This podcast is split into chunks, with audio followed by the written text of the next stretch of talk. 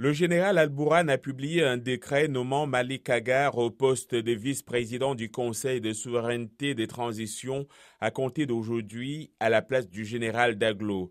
Originaire du Nil Bleu, État frontalier de l'Éthiopie dont il a été gouverneur, M. Agar a signé en 2020 la paix avec le pouvoir de Khartoum alors qu'il était un chef rebelle. Il est membre du Conseil de souveraineté depuis février 2021.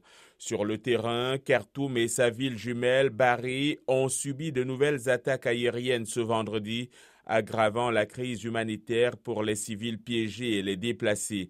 Les pillages massifs perpétrés par les hommes armés et les civils rendent la vie encore plus misérable pour les habitants au piège des combats féroces entre l'armée régulière du général Abdel Fattah al-Burhan et les forces paramilitaires de soutien rapide du général Mohamed Hamdan Daglo.